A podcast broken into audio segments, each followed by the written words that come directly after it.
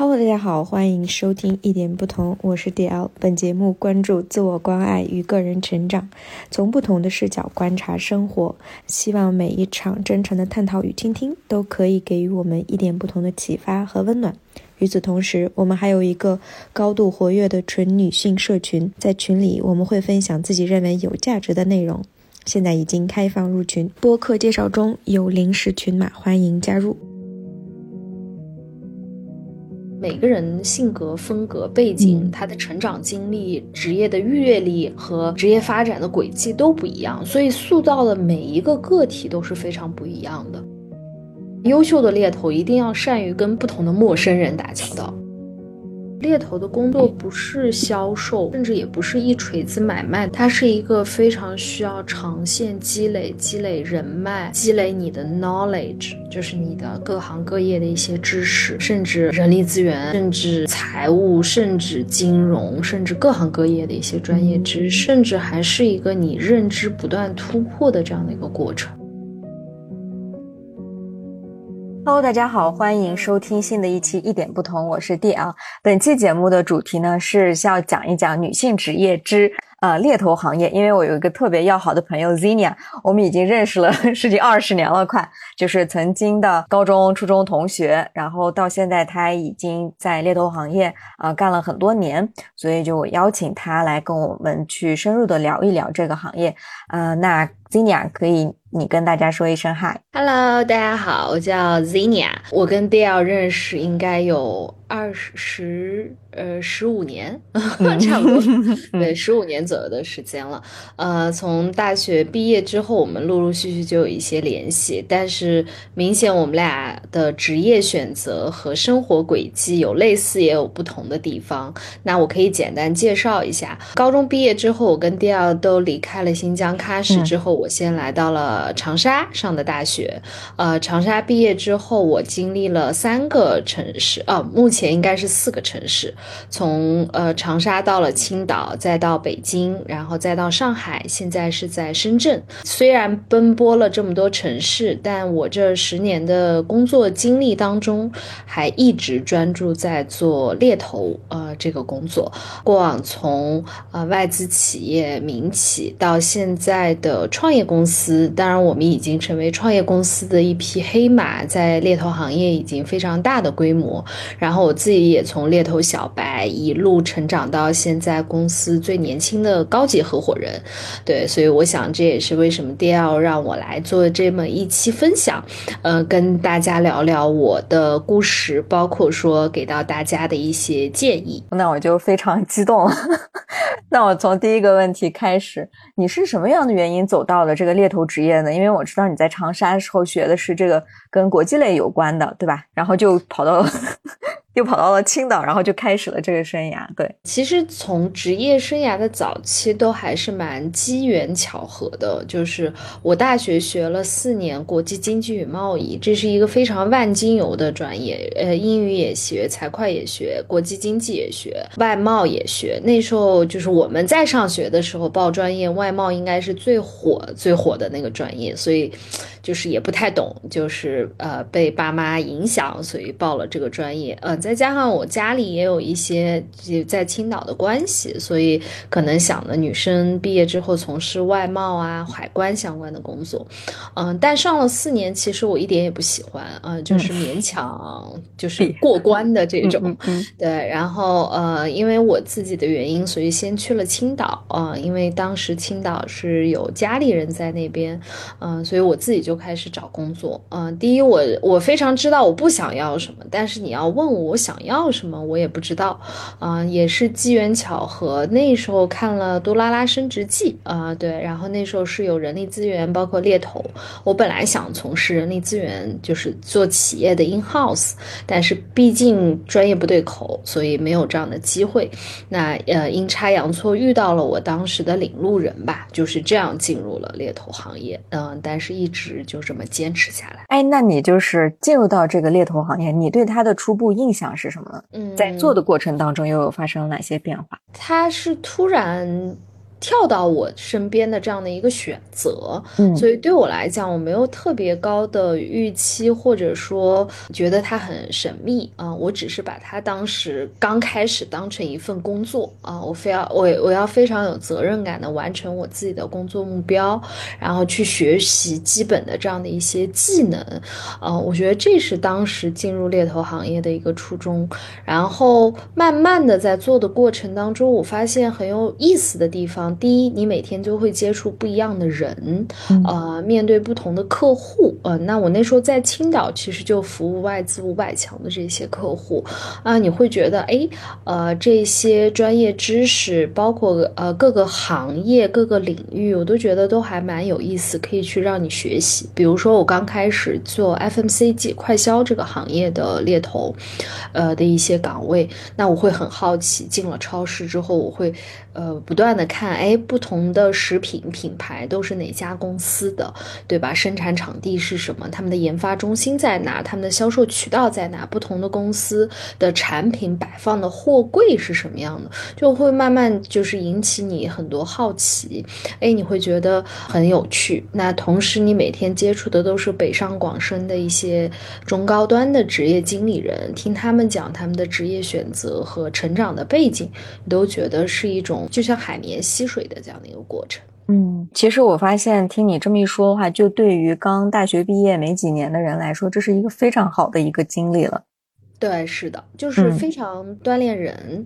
但我今天再回过头来看的话，我们可能会把猎头分为，比如刚入门的时候，其实你就像是一个 sales 一样，销售，对吧？销售你自己，销售客户的岗位，呃，去销售你的候选人给到甲方客户，对吧？但其实积累到一定的时间和精力，其实你更多的像是一个顾问啊，你去帮助这些职业经理人，或者说职场上的中高。端的人去做职业的发展的规划，甚至也要参与到他人生的这样的一些规划当中。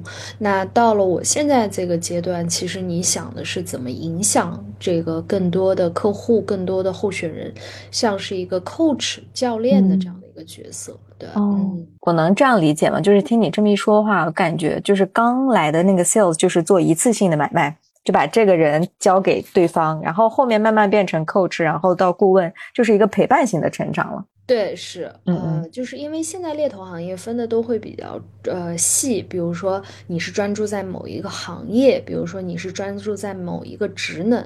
像我最早期进入这个行业的时候，是做的销售类和研发类的岗位，在 FMCG 快销领域，啊，慢慢的到了北京，那大概是一四年。其实我过往这。将近七年多八年的时间，都是专注在人力资源领域的这个猎头，对那你刚开始可能就像你提到的，就像一次性买卖一样，对吧？就是找到这个人，帮助客户关掉这个单子。那慢慢的，其实你积累的这个人群越来越多了之后，你其实是在运营这个人群的人脉，你也打造你个人的 IP 和个人的影响力。那其实就是顾问的这个角色，然后。再到慢慢的 coach 教练，对影响更多客户端和候选人端，甚至你也要影响你自己的团队。那你觉得就是从初入职场的作为女孩子吧，就是在这个成职业成长过程当中有哪些挑战？因为我自己个人我是觉得就是销售嘛，有没有一点会涉及到一些谈判？因为我前段时间也在找工作嘛，我发现就是不管是跟就是猎头沟通，还是跟呃，对方企业去沟通的话，会有会涉及到很多的这种的谈判的技巧呀。但是对于呃，就是我个人的吧，我也不能说以偏概全。就是在这方面，对于女生的话。那可能我们没有办法那么去强硬的去 push 这个过程，可能很多时候就是等着 等通知的这种感觉。对，那你在这个过程当中会不会有一些这种的心理压力呢？我觉得刚开始我的心理压力倒不是销售或者 push 的那种压力，就是，嗯，我刚入职场的时候，我觉得两个维度的压力，第一个是基本的技能，嗯，就是，呃，在我刚入行的时候，依稀记得，其实在一一年、一二年那时候。哦，呃，LinkedIn 呀，那时候猎聘呀，其实并没有发展的那么那么好，对吧？呃，就是大家用的频率和。嗯，就是呃效率可能并不是那么高。那你在找人的时候，其实还是要通过一些非常原始的方式，我们在行内可能叫 cold call，陌生拜访的这样的一个方式，嗯去拿到一些你目标候选人的电话、姓名或者他的职业的这样的一些经历。对，这个其实是嗯一个维度的挑战。那其实非常考验你去找人的这种技巧啊，包括这种方式。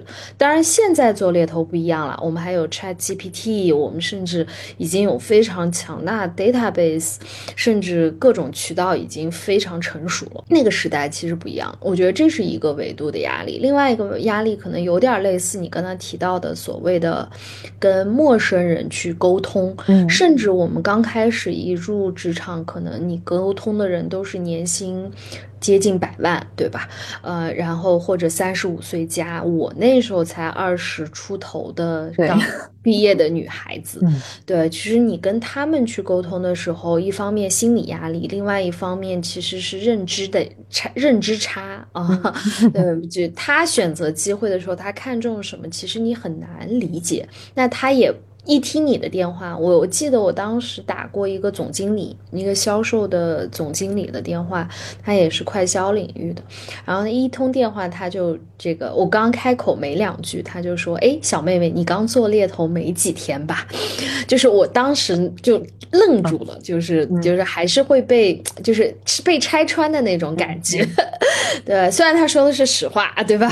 就是很真实，但是其实那个被拆穿的那个感觉，你当时还是会有一点羞涩或者恐惧的。嗯其实你要克服内心的这些面子啊，内心的恐惧，呃，甚至要克服你跟陌生人，就是这些非常资深的职业经理人的沟通过程当中的这个，呃，认知差和专业信息维度的这样的一些差，其实这个会比较。大一些，嗯，所以我倒没觉得它是一个完全的销售需要去 push。我当时比较想的简单，就是沟通，它就是一种跟陌生人沟通，然后去找寻更多陌生人的这样的一个过程。嗯，我突然我不知道为什么就想起来，就是有有一阵我不是去北京，然后跟你住了一段时间，我对就记得你那个时候就是经常会有加班，嗯，我现在加班好像也挺多。是吧？为什么你 你们会加班很久呢？第一，其实你想，就是刚入职场，你开始做，呃，你甚至你每天接触的各行各业的信息，呃，各行各业的这样的一些岗位，其实你都需要有快速的学习和理解的能力。那自然你可能就要花费更多的时间。第二个就是我们的工作，我觉得百分之百吧，嗯天天都是在沟通，跟人沟通。那不必然的，你要去配合对方的时间，然后花更多的时间，因为，呃，人跟人的信任不是说一天建立的。那比如你和我，可能就算好久时时间不联系，但是已经认识十几年了，嗯对吧？再联系也不会觉得有陌生感。但是职场的人，其实，呃，甚至我们的工作要带着要跟他了解职业规划，那其实这个陪伴的周期和沟通建立的这个信任建立的这个周期是需要很长的。嗯那自然不避免呢，你可能需要花更多的时间，嗯，就要加班。那我就要问一下一个灵魂的拷问，这样的话，对于女孩子是不是会有更多的挑战呢？不一定说是女孩子吧，嗯。就是很客观的讲，男生在这个工作当中可能也需要花更多的时间，但女生可能到了一定的阶段，这个挑战，我觉得倒不真的是加班，嗯，嗯。我觉得一方面其实是你的时间精力的这个投入，因为到了不同的阶段，比如说我那时候单身，再到你你需要谈恋爱，然后再需要当你你结婚了，然后有家庭的时候，你其实你的精力是需要分散到各种地方。那其实这个平衡其实是蛮重要的，对，嗯。然后第二个维度，我觉得对女性的挑战是情绪，啊、就是心理压力带来的这些情绪的波动，因为我们每天遇到的都是不同的人，嗯，然后也都会有很多的困难和挑战，跟客户沟通、跟候选人沟通，都还是会有很多的这个突发型的情况。对，那这个其实对你的情绪的起伏就会比较大。可能女生怎么管理好你自己的心态和情绪，嗯，这个其实是蛮不容易的。不像男孩子嘛，比较大条，没那么细腻，这事儿过了就过了，他会有其他的方式去。但女生还是比较容易走心的。嗯，其实从呃你刚入到这个猎头行业，然后到慢慢就是积累了一部分的人脉。你觉得从哪一刻，你可能会认为，哎，对方会以你是一个比较专业的猎头来看待你，然后你的变化又是什么呢？相对于过去来说，我觉得如果一定要有那个节点的话，可能我在想是我在青岛做了两年多的猎头，我决定去北京的那个 moment 吧，就是。呃，第一，我觉得去了北京的那个环境，呃，大家都是非常职业化的，因为那时候我们在外企还是有非常系统化的培训呀，然后呃，你服务的客户的 standard 和客户对你的要求其实也会更高，那从同样你接触的候选人也会。更资深，然后在呃他的领域也都是比较有成就的这样的一帮人的时候，其实那个时候，第一你会有一种，呃，你也想要去融入或者不断的去提升，这是第一个。呃，第二个，其实你在做这件事情更有敬畏之心，或者呃更有使命感一些。就是我不是单纯的就是为了一个 close 一个 deal，就是关掉这一单成一个 offer，呃，更多的可能。是希望说，呃，在这些人群当当中有你自己的一些影响力啊，然后呃，能做一些更有价值和意义的事情。同时，我觉得比较关键的是，呃，当你融入了之后，你会发现很多候选人和客户给你一些 feedback。嗯，给你一些反馈，就是非常正向的反馈，认可你在这个过程当中的努力，然后也非常认可你在陪伴的过程当中，他们求职的过程当中你的一些陪伴。嗯，我觉得这个其实会更加激发你说，哇，呃，可能那个 moment 你要这个做的更不一样，然后慢慢的这就是个正向循环，不动的不断的像滚雪球一样，嗯。嗯，这就是你的一个算是正向反馈，就是一直坚持到了现在嘛，就是看到了它背后的很多的这个意义方面。嗯，对，因为我我之前就给你发了这个 问题嘛，我看到你你也写到了这个薪资，其实也是其中的动力动力之一。你可以简单的呃介绍一下，就是对方如果想要规划的话，这个职业的一个薪资发展吗？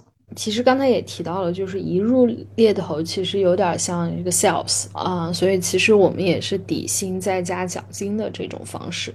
当然，你的回款和你的 offer 数越多，可能你的这个奖金也会更多一些。嗯，对，所以这是有，所以这也是为什么很多人会觉得猎头前期就像一个 sales 的这个，他这个薪资呃会导致的。那随着你开始慢慢从一个独立的顾问到带带团队的时候，那肯定有 team 的这些奖金，那肯定他就也会越越来越多。就像你一个人之前一年自己做个一百万的业绩，呃，在这个行业当中，如果你也做到一百万的业绩，就是你的回款啊，就是客户付给公司的或者到你的这个业绩上的一百万，差不多。嗯，好的话一般能拿到三十万，那可能有一些公司基本上在二十五万到三十万之间，对吧？你偷偷的年薪啊，我说的是，那肯定很多人就会问我了，哎，那我初入猎头什么时候能做到一百万呢？嗯，那其实这个是根据每个人的情况不同，我大概做到一百万应该是在入行了四年左右。啊，对，就是说到了北京，然后差不多有一年之后，慢慢的就，但是呃，以我公司现在的这个发展和平台来讲，我们基本上呃，fresh 如果是一个职场小白啊，刚毕业的 fresh，然后到做到一百万，差不多快的话有两年，一年半两年，对，那还是。相对比较快的，其实我觉得。对，是的，所以其实猎头前期你要付出的多，然后再加上你的这种所谓的天赋，再加上平台的一些赋能的话，差不多可能呃两年左右工作经验的，你年薪应该就能达到。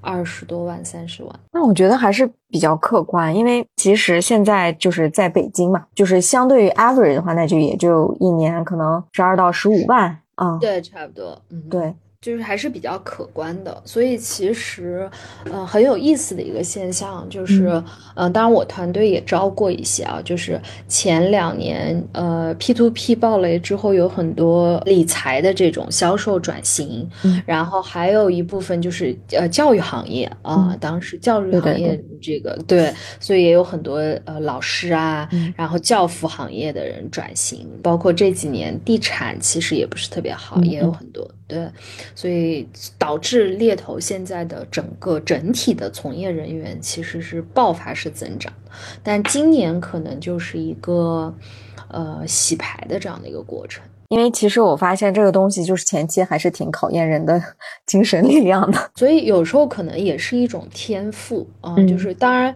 呃，平台包括你就是带你的这个这个老师也好，包括老板也好啊，就是我觉得比较重要。但是我觉得其实个人的这个天资，嗯，从事这个行业的所谓的天资，我觉得也挺重要的。嗯，那你觉得这个天资会包括一些什么？我觉得几个维度，第一，从人的维度上来讲，嗯，天赋上还是要有对人的敏感度和敏锐度的，就是在通俗意义上讲，我觉得是情商，就是在与人打交道的过程当中，呃，所谓的察言观色啊，然后你能理解到每个人背后的那个真正的动机。对，是，呃，我觉得这个还是比较重要。所以其实为什么这个行业女性的从业者会比较多？因为女性天然的对人与人之间的细微的情感和情绪的敏锐度会比较的擅长捕捉一些。嗯嗯，哎，那我就特别好奇了，就是，呃，明明这个候选人他想找一份工作嘛，那他为什么会隐藏他真实的动机呢？还需要对方去挖掘这个？呃，我觉得这个挺正常的，就是其实我提到了一个信任。嗯，就是这是人和人之间的信任啊。比如说我跟你呃很熟了，我不需要隐藏啊我当下的这个状态或者什么的啊。但是比如说我们的同学可能不是很熟的，若干年后见，那你问他过得好不好？你觉得从通俗意义上讲，他肯定会表现的很好，或者他说哎我不好，我需要你求助，对吧？借点钱，对对对，对吧？就是其实我觉得这是正常的人性的维度。嗯，所以要这个工作要建立不同，因为我们天天接触的人，每个人性格、风格、背景，他的成长经历、职业的阅历和职业发展的轨迹都不一样，所以塑造的每一个个体都是非常不一样的。那优秀的猎头一定要善于跟不同的，就像我说的，不同的陌生人打交道啊。你你只有跟不同的人快速的去。呃，捕捉到他内心的一些想法，跟他建立了信任，那你可能去呃撬动一些事情或者推动一些事情的可能性也会更高一些。嗯，哎，那你可以举一个例子吗？就是前期你是怎么获得别人的信任的？我觉得首先我是一个特别了解我自己的人，就是我从小到大可能都是一个。呃，就是散养长大的嘛，对，所以其实，呃，我自己每一步要做什么，要干什么，对自己的洞察还是比较清晰的。那基于这个，我自己对自己的清晰的定位，其实我会给自己设一个所谓的 IP 或者所谓的一个人设吧，嗯，就是呃，作为我猎头，呃，我到底是专注在什么职能、什么方向的，我擅长做什么啊？然后我跟你交往的这个，或者说我今天打这一通。的电话的这个目的和目标是什么，我都会比较开诚布公的先去做一些分享，这是第一个。然后第二个，我其实是非常善于问问题的，我会通过他的职业的履历和经历，嗯，去好奇的通过一些点打开一些话题。比如说，这个候选人现在是做到 HRVP 了，但你回过头来看他大学学的是化学啊，有些学的医学，其实这都是很有意思的地方。一般学这个的可能都是。从事教研工作或者从事这种科研相关的工作，那他当时是什么样的一个背景情况？就是你通过一些他简历上或者他一些细微的表达，或者他的一些微表情，可能去抓取到一些点，嗯，展开话题。就是因为人都喜欢说自己高光时刻嘛。对对对。那让他去呃更敞开心扉的跟你分享更多他自己的一些经历。那从这个过程当中，一方面我也是个自我学习，第二一方面也是更多的去了解他的这样的一个过程。最后，因为回归到我们的工作，其实还是要谈他的呃人生目标或者他的职业发展的这样的一些规划。那我可能一方面会融入到很多我看到类似。他这样经历人的选择，或者哎跟他更不一样的人的选择，分享一些案例。那或者说哎，我听一听他自己，因为有些人是迷茫的，嗯，那我可能分享案例；有一些人他自己是非常清晰的，那我其实就呃这个让引发他去分享更多一些，嗯，这样也能有一些更多的洞察。然后最后可能再做一些收尾，比如说呃哎，我看到你的，听了你的。这样的一个故事背景，或者你自己的分享的这样的这个成长经历，那我自己的一些感悟，嗯，我自己非常 respect 或者说非常 appreciate 的地方，呃，这个表做有了这样的一些表达之后，那再跟他分享一下，哎，我可能想到的这个对你来讲的发展和可能性，哎，或者我手上现在有哪些岗位，嗯，那就不是马上就说这里有一个很好的机会，我想推荐给你。对我从 day one。在做这个工作的时候，我发现我就没有那么急功近利。嗯，我不知道是因为可能当时我在青岛，所以相对来讲是一个比较安逸和比较安稳的一步一步的过程，还是我自己本身其实就就是跟人在交往上的一些特质啊。但我的确发现现在的很多猎头从业者上来就很有目的性、目标感的说：“哎，我现在有个岗位，我。”一般会上来说这种的都是我见过或者已经有过一些链接的候选人，我才会说这个话。因为你不知道他这个此刻他到底需要什么，不然的话，就是你直接很莽撞的去给对方讲这个的话，那可能对方还不是不知道该怎么跟你继续，有可能跟他的这个 relationship 都会。受到就是破裂都有可能。我其实想说的，猎头的工作不是销售，嗯，甚至也不是一锤子买卖的这样的工作，它是一个非常需要长线积累、积累人脉、积累你的 knowledge。就是你的各行各业的一些知识，呃，甚至呃人力资源，甚至财务，甚至金融，甚至各行各业的一些专业知识的这样的一个过程，嗯，那甚至还是一个你认知不断突破的这样的一个过程，所以它不可能是一下子通过一通电话或者一次见面就能撬动很多可能性的。嗯，其实我们刚才聊了很多关于就是。呃，猎头是中间的这个桥梁吧，就是你是啊，刚刚我们聊了一些你跟这个人，呃，对方就是嗯，求职者吧，算是，我能这样说吗？我们叫候选人啊，候选人对，嗯嗯，就是猎头算是这个桥梁，跟候选人的，刚刚你说了怎么跟他去产生这个链接，那你跟这个甲方这个公司呢？嗯，你刚刚也说了，需要去知道很多关于，比如说你刚刚也说了什么财务呀，对吧？他们的一些 HR 招聘的一个流程呀，或者是他们这些公司的一些特质和他们需要一些什么样的人？那你是怎么跟甲方做这种的沟通，或者是去慢慢去学习这方面的啊知识的？这个其实就是我们这个工作，就是为你刚才提到为什么要加班，就是其实你需要花很多的时间去对你的。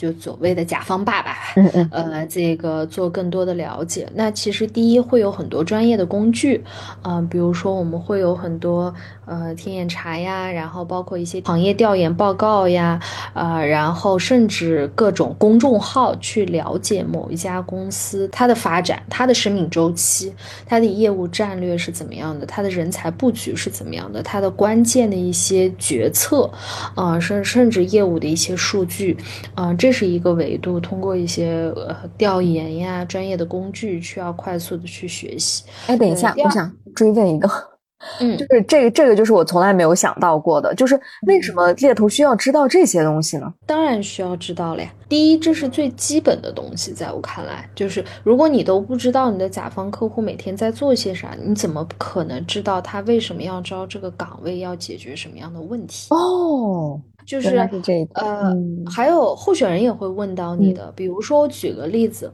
呃，我现在在达能，我现在在帮某一家呃，比如说星巴克，呃，在招一个岗位，对吧？呃，我把他从达能挖到星巴克，那他肯定就会问你，哎，那星巴克的商业模式是什么？那我你为什么会找到我？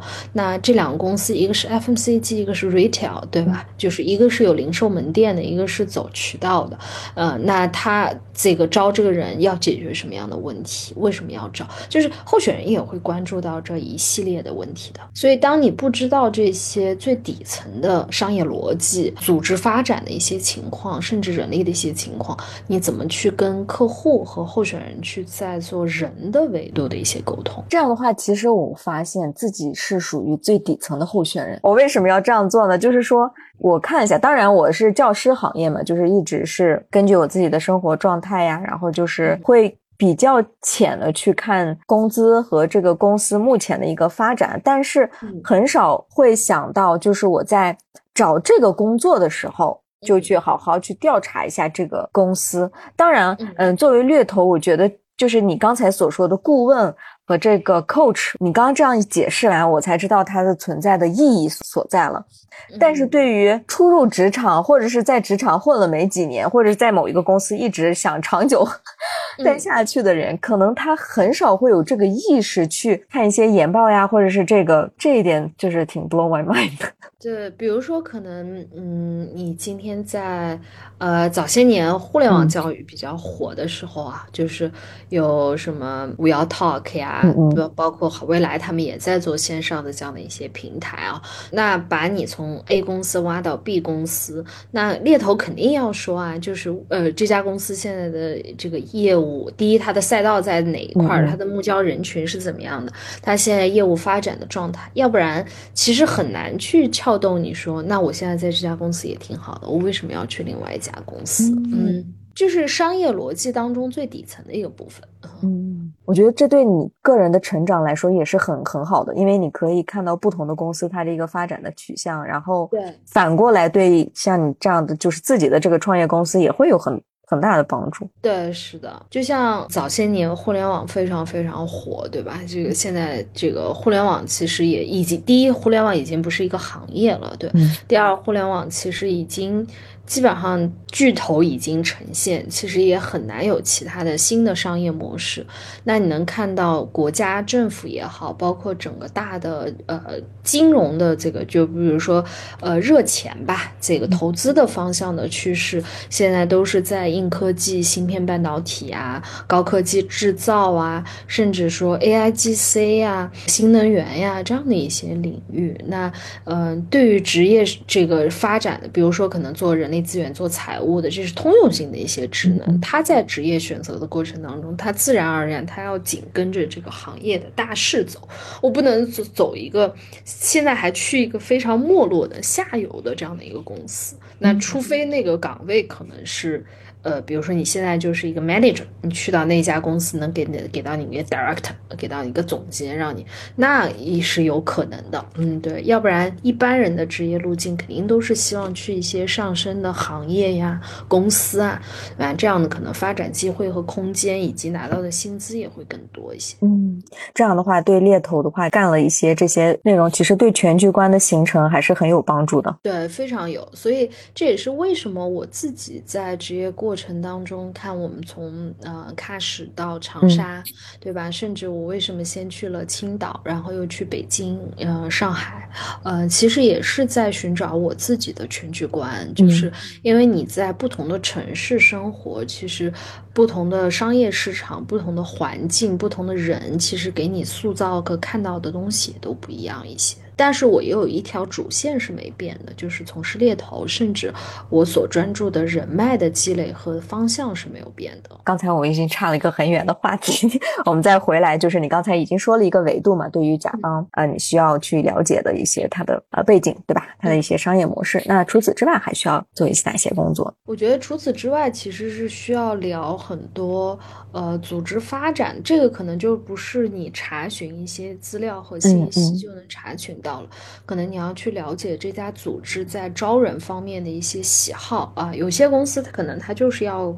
嗯，九八五二幺幺跟着苗红的这样的背景，呃，商业精英，对吧？但有一些公司，它可能更倾向于招一些，呃，二流的人才，然后给到呃二点五流的配啊，然后让这个人做更多的一些事情。就每家公司在招人方面的策略和方法，以及招人的这种喜好，其实是不一样的。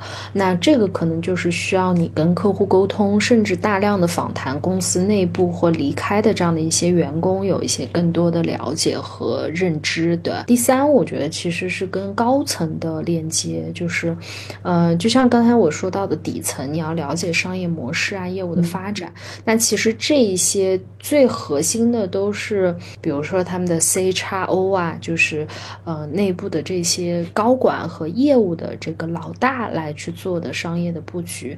那你能跟他们直接对话和有一些深度的沟通，那对。于于你接下来去招人和吸引人的过程当中，其实是非常有好处的。嗯，所以这几个维度其实还蛮重要的。那刚好就可以聊一下下一个话题。那你觉得就是比较这种的好的公司吧，他所期待的候选人是什么样子？然后。你通过你沟通完了以后，你觉得比较优秀的好的候选人会有哪些特征和更糟糕的候选人的特征？我们可以聊一聊。讲真，我觉得作为一位一名专业的猎头，没有好和不好的候选人，就是在我眼里，我觉得每一个候选人都有他合适的地方。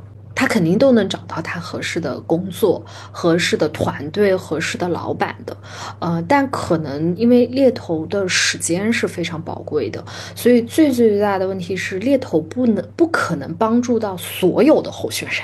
那所以，对于猎头而言，他其实更多的是找这个人群或者细分领域最优秀的这一类人。嗯，就是这是猎头在工作当中，他日常就就就不断的去，但是。拿候选人的群体来讲，就是我我不认为有好的，还有不好的，因为每一个人的职业选择，每一个人的成长经历都不一样，他有自己当下的选择，肯定有背后的一些原因的，不能说可能这个候选人没有上九八五二幺幺，对吧？就是一直是在呃一般的这样的一些这个公司，那他就是不好的，那不一定，那他可能也对周围有产生价值，甚至他也有他。的个人的这个魅力和影响力，对，嗯，但作为猎头来讲，呃，我觉得相对来讲，可能被猎头追捧的候选人，或者经常会被猎头猎到的候选人，我觉得，呃，第一可能就是猎头一般在看的时候。首先，可能就看你的简历，你的过往的这个学历背景和职业的选择和经历，嗯，这个是猎头第一眼会非常非常看重的，就是你是不是具有具备比较好的这个学校啊，呃，或者比较好的这种呃履历啊，本科、研究生甚至博士有一些专业，对吧？这个会看的比较多。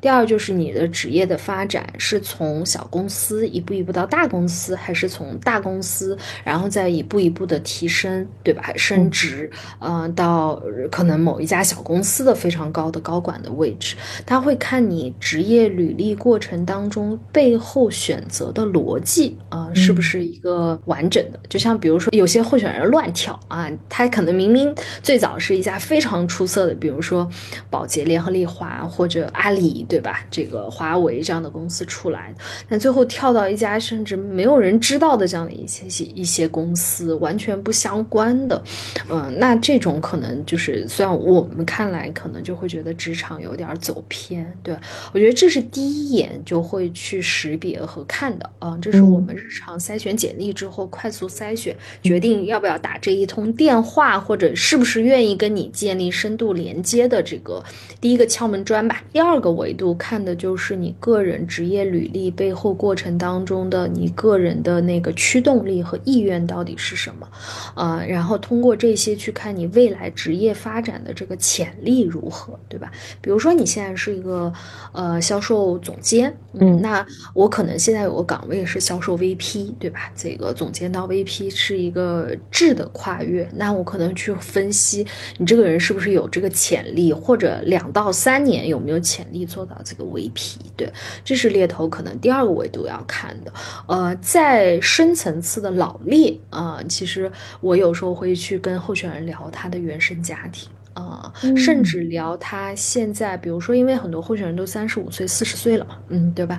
就是我会聊他的家庭情况。嗯，我觉得原生家庭和职场上的一个良好和稳定的家庭，会决定这个。当然不是百分之百啊，但是我觉得是一定程度上是决定这个人是不是能在职业发展过程当中有一个比较稳定的发展。一个是情绪的稳定，第二是财务收入的稳定，第三个稳定可能就是他自己内心驱动力的那个稳定。嗯，我觉得这个特别有的聊。我刚好可以问一下你，因为现在还是挺。挺流行，就是辞职，然后从零开始挑战新的生活，或者是鼓励大学生多尝试不同的赛道，然后寻找自己的所爱，对不对？然后比如说你在某一个行业干了两三年，然后你需要转型，但是这个的话呢，就是会让人就是不知道我到底要往哪儿走。我可能这这个行业我干了两三年，我是觉得我。可能不喜欢，然后你又到两三年到下一个，但是经济形势它不可能就一直是往上走的，你不可能任何一个行业你想去跳的时候，它都是属于招人高峰期的。我现在就是找工作嘛，然后我就发现，就很多情况下，他对你的经验的看重比度变得越来越高，就是我们的教育行业嘛，对吧？然后相对于我刚开始来北京找工作那个时候，我明显感觉到就是四五年前跟现在对于候选人的要求就是相对更高了，但。这样的话呢，那其实对于刚大学毕业或者是刚初入职场两三年，他如果频繁的去切换、去寻找自己的 热爱点的话，那这个会在他的这个职业的发展过程当中会是一个缺点吧，对不对？嗯，你对现在的这这些形式是怎么看的？然后我其实是更想聊一下，你刚才不是说就是他的原生家庭啊，包括这个，那是哪一些人？你在看到他的履历的时候，你就会觉得哦头疼，他怎么走错一步错两步错 那种感觉？我觉得这是。有惯性的，就是职业选择当中，我的很多候选人，因为早几年就是。过往的五年，互联网发展非常快，就是很多公司会高薪高岗位去吸引很多职业经理人。他可能在一家公司发展还不错，被猎头也好，被甲方也好疯狂的追逐，然后可能呃影响他去跳槽到一家公司。但那一家公司很快，比如说当年的 OFO，嗯嗯，对吧？这种嗯，当年教育行业的很多公司可能都是这样，嗯，就是高楼起高。楼落的这样的一个状态，那很快他就选择离开，然后没办法，失业状态，上有老下有小。背负着这个房贷和这个车贷的压力之后，不得不再跳槽一家公司。然后就像你刚才说的，就是嗯，就频繁的跳槽，或者就是一步错那步步错，就是很很多。我觉得过去互联网发展的这么快的环境下，有蛮多这样的一些情况的。所以我看到之后，其实我在很多时候，我甚至都劝很多人不要跳槽或者稳一稳。对，就是嗯，因为我觉得。猎头的价值不是说单纯的 close a deal 做一单，而是真正的帮助这个人在职场上是增值的。一是财富的增值，另外一个是他的职业经历的沉淀带来的这些增值，而不是为了跳槽而跳槽的这种增值。我觉得这是猎头工作当中最核心和最 core 的这个价值。嗯，那说回来，其实对于很多人来讲，我觉得首先每个人要对自己的职业选择负责。当然，除了那种家里有矿啊，就是我我也遇到很多 家里真的有矿，就我身边也有这样的朋友，家里拆迁房大几千万给了他，然后就无所谓这个他的选择，对吧？就是今天想干，明天不想干都可以。抛开这种这个来讲，我觉得大部分的人其实还是要为自己的每一个选择去买单的。这个买单的过程当中，第一，我觉得你买之前，你总要知道你这个单。是多少钱吧？对吧？就跟说通俗点，你要知道你自己的能力到底能做什么，不能做什么。我觉得这个是要有清晰的一些认知。对，呃，第二，在这个过程当中，你可以去探索一些你可能觉得感兴趣啊、想做的呀、觉得有意义的这样的一些事情。但是不是无谓的探索，总归是要有一些主线啊。比如说，可能你的人脉也许是不变的，都是在这些人脉当中；也可能是，比如说你的公司不变。啊，只是在公司里面做一些不同的职位的这样的一些变化，总要有一个根基在那里。就我一般跟候选人说，跳槽基本上是呃七三或者二八原则，就是你在换一份工作的时候，至少有百分之七十到八十的工作是你确定性的，你有经验的，对吧？就是你做过的，剩下的可能是呃没做过的，稍微做一些调整的这样的一个地方，对吧？啊，第三是复盘，你做了一些新。新的尝试，嗯，做了一些努力之后，你要做一些复盘，哎，哪些是我擅长，哪些不擅长，在这过程当中，我哪些能力去做了一些提升，我觉得这个是比较重要的。那其实就是说，你至少有一个背后的逻辑是稳的，那你可以在这个逻辑稳定的前提下，你可以再去做一些微调，再去调整。然后，其实你刚才说的时候，我有一个新的问题啊，作为猎头啊，嗯，你是希望有好的机会的话，你会希望对方能跳槽吗？但是。你刚才又说，我可能会劝对方，你尽量就不要跳槽。那这个中间的这个平衡点，你是会怎么去掌握？我先说哪些人我会劝不要跳槽的，就是频繁跳槽，在三年以内已经跳过一两次槽了啊，甚至两三次槽还要蠢蠢欲动再做一些跳槽的啊，这一类人我可能会给这样的一个建议啊。对，还有一类人是你在跟他沟通过程当中，你会发现他每一次跳槽是找外因的，不是找内因啊，不是说哎我自己的能力不够，或者说哎我可能现在我自己在某件事情上。的思考遇到了卡点，对吧？而是觉得，嗯，我这个老板是傻逼，对吧？或者，哎，我这个公司不行了，嗯，我眼看着这家公司快要关闭了。对吧？那我可能会问，如果这家公司现在立马关闭，你觉得对你来讲有什么收获吗？或者说，呃，这个公司关闭过程当中有什么事儿你可以继续在做，会有一些成长的吗？就是这两类人，我会很明显的去劝他不要去跳槽，可能还是需要再思考思考，或者再沉淀沉淀。那哪哪一类人，你就是有希望他去跳？比如说，可能我这个岗位很明显的，呃，就是能给到他带来。一些 career 职业发展的这样的一些上升，或者说可能明显的我知道这个老板或者这个公司的文化和环境其实更适合他。再或者说，哎，可能，呃，这个新兴的赛道、这个领域、这个商业的机会、这个 timing 时机其实非常好。对于刚入职场的人来说，其实是找一个他自己所感兴趣的行业的猎头好好聊一聊，其实是一个非常不错的一个选择。或者他不一定找猎头，他。可以找一些这个行业的 role model 啊，就是做的非常好的人，去看一看这些人怎么一路成长过来的，嗯，对吧？也可以去，比如说，呃，金融行业或者说咨询行业，总归还是有很多人非常就是写了书，对吧？就是很 leading，对，但他可以去看看这些书啊，这些信息。这都是可以让他去快速了解和学习到，甚至说他有一些对标，哎，对别人是怎么去去发展的，嗯，就是你不是说看人的逻辑吗？刚才其实我们也聊了，就是经历过往的职业选择呀、经验，然后还有一个点呢，就是你你是说要看对方的一个这个意愿和态度。那这个跟你选人是怎么想？也就是说，这个人在跟你聊的时候，其实他心里面还是不清楚自己到底要什么。我可以这样理解吗？会有很多候选人都是啊，我坦率讲，非常清楚自己要什么，他怎么去规划，这个绝对是少数。这种很优秀的人，基本上不是需要你来做咨询的啊。其实，就是呃，人家已经很牛了。那其实更多的时候，你要站到更高的维度去 coach 或者影响，或者跟他同频，这个其实是更难的一件事情。嗯。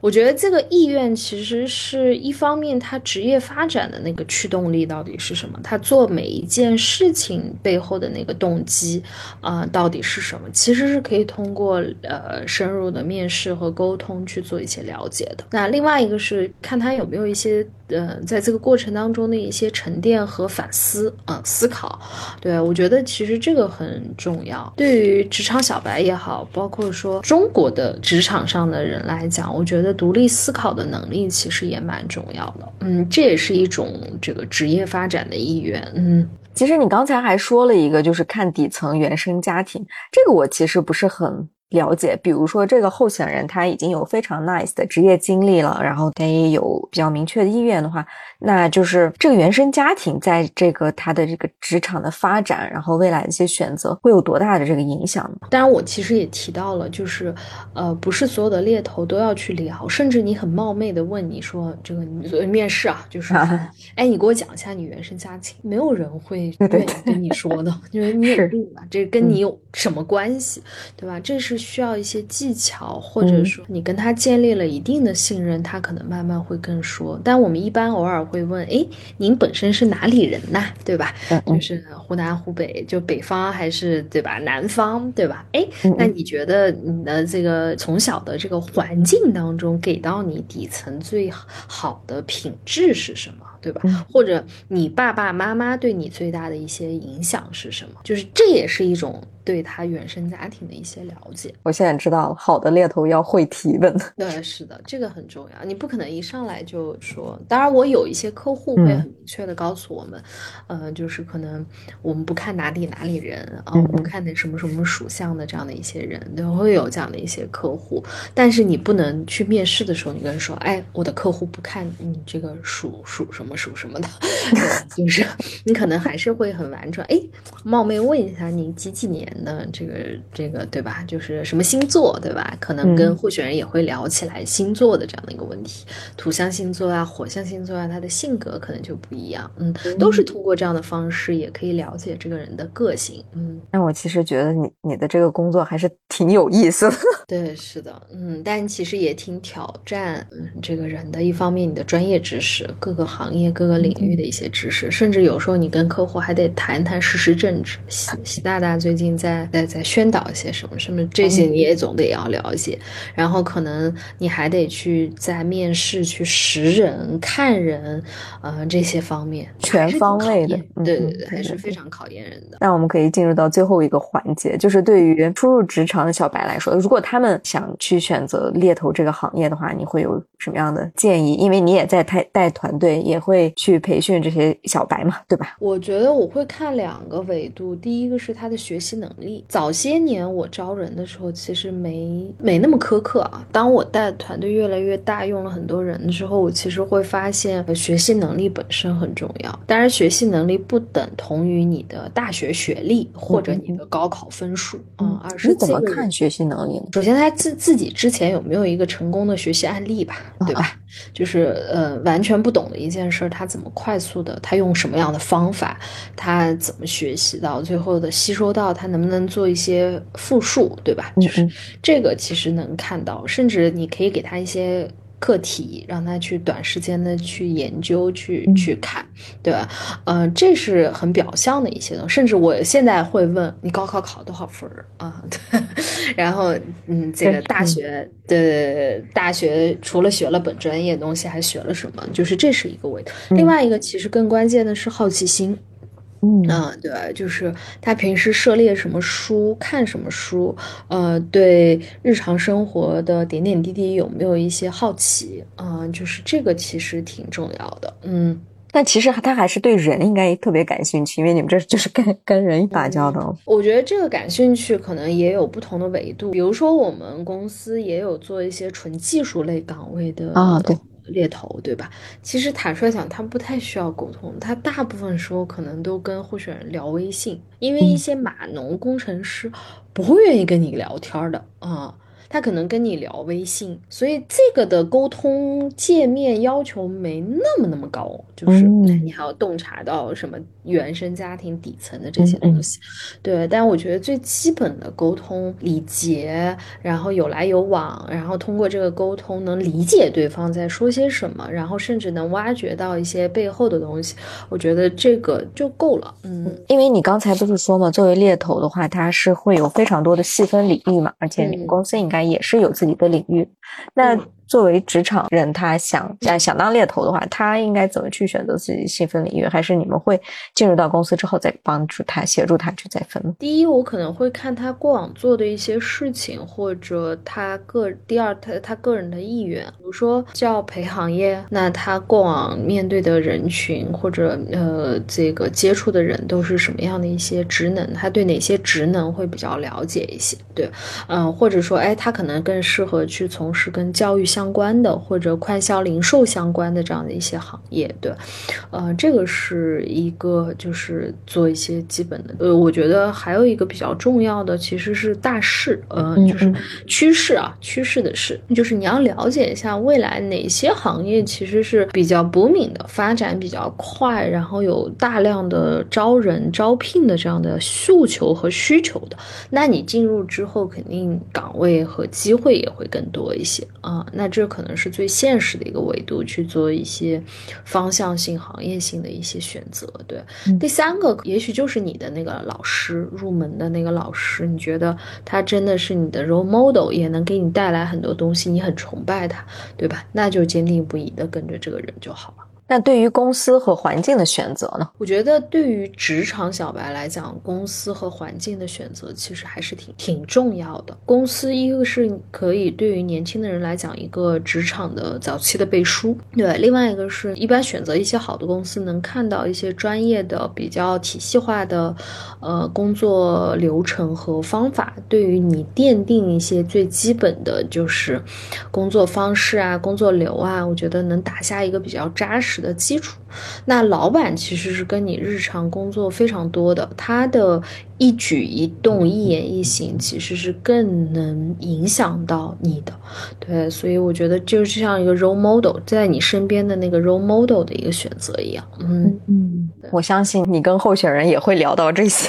当然，我觉得这个选择就是我自己的经历啊，就是我觉得我在选老板和环境上是一步一步升级打怪的，就是我不是那么 lucky，就是说一上来就进入了，因为在青岛没有什么特别大的猎头公司，对，呃，但我觉得比较好的是当时带我入门的这个老师，他在专业上就是基本功上还是很扎实的。啊，就是那帮我奠定了，然后再一步一步的，可能我在对公司整体的运作上，包括呃老板的不同的维度的影响力上，我的选择才一步一步做一些提升。所以不用去想说啊，我可能也不一不是所有的人都那么幸运，说我有找到一个好的环境，找到一个好的老板。